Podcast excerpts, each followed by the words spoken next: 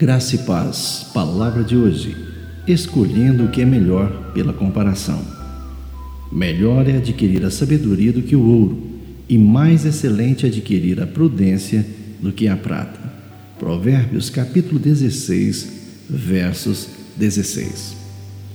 Sabe, pessoas em todo o mundo buscam o melhor produto, seja ao comprarem uma fruta no supermercado ou até mesmo escolherem um lugar para viver.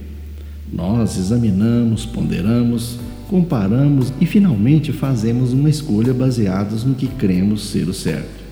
Eu não posso imaginar que alguém venha dizer: Estou convencido de que este é o pior e por isso eu vou comprá-lo.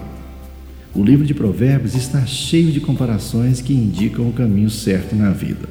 E o propósito deste livro é dar ao leitor o conhecimento e a sabedoria alicerçados no temor do Senhor. E não é de se admirar que encontremos afirmações que dizem: isto é melhor do que aquilo. Se lermos por completo todo o texto que contém o versículo em destaque, veremos que é melhor obter sabedoria do que o ouro ou a prata, que é melhor ter espírito humilde entre os oprimidos do que partilhar despojos com os orgulhosos, e de que é melhor controlar o seu espírito do que conquistar uma cidade.